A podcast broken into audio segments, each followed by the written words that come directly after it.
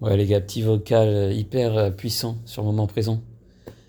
Vu que le moment présent est tout, j'ai trouvé un petit hack très très simple pour euh, bah, être tout le temps présent.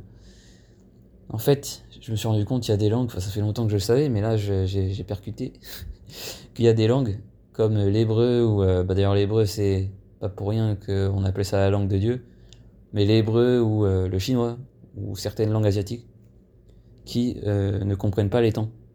Il n'y a pas de passé au futur, c'est tout contextuel en fait. On peut pas conjuguer.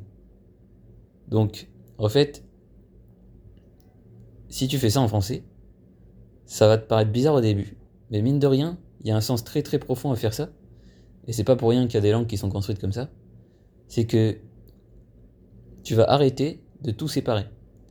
En fait, le français et les langues temporelles comme ça, c'est des langues scientifiques où on a besoin d'isoler des choses. C'est pour ça qu'on est un peu très scientifique à l'Occident, parce qu'on a besoin d'isoler les choses dans les plus petites cases possibles. Ça c'est tel concept, ça c'est tel concept, etc. Pour pouvoir les étudier et ensuite créer une technologie basée dessus, tu vois. Enfin, je fais simple, c'est une image, mais t'as compris.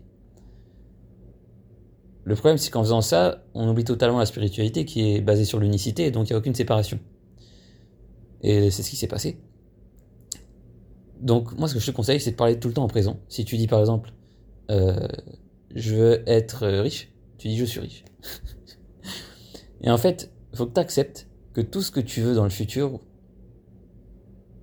ou ce qui est dans ton passé, peu importe, mais on va prendre l'exemple du futur, c'est plus simple. Tout ce que tu veux dans ton futur, tu l'as déjà.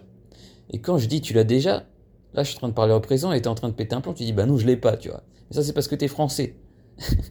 si tu étais. Euh, bah, tu parlais l'hébreu ou quoi, si tu parlais chinois, bah tu dirais je l'ai déjà. Littéralement. Tu dirais je suis riche, tu vois. Et ça change tout, parce qu'en fait, il faut que tu comprennes que tu l'es déjà dans le futur, donc t'as pas besoin d'y penser, et dans le présent, tu restes présent du coup. Tu peux juste rester dans le présent parce que dans le futur, tu es déjà riche. Donc pourquoi s'embêter avec ça, tu vois? Et c'est comme ça qu'on a des croyances hyper profondes. Donc ce que je te conseille, c'est que pendant une journée ou quoi, ou, ou même souvent, régulièrement, tu parles que au présent, parce que de toute façon, ça n'a rien d'absurde, c'est la vérité. Tout est dans le présent, tu vois. Au contraire, ce qui est absurde, c'est d'avoir créé les temps. Tu vois. La vraie réalité, qui est la réalité spirituelle, la réalité de Dieu, tu vois, de l'univers, peu importe, bah elle est là, dans le présent. Si tu penses au passé, est-ce que c'est là? Non, c'est pas là. Si tu penses au futur, est-ce que c'est là? Non, c'est pas là. Mais ça n'empêche pas que ça peut exister, tu vois, parce que c'est là.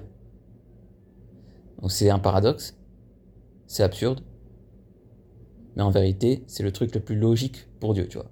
Plus c'est absurde pour toi dans le monde des dualités, dans le monde physique, plus c'est logique pour Dieu. Oublie jamais ça. Donc par le présent, tu vas voir, tout va changer. Que ce soit dans ton mindset et même dans la réalité.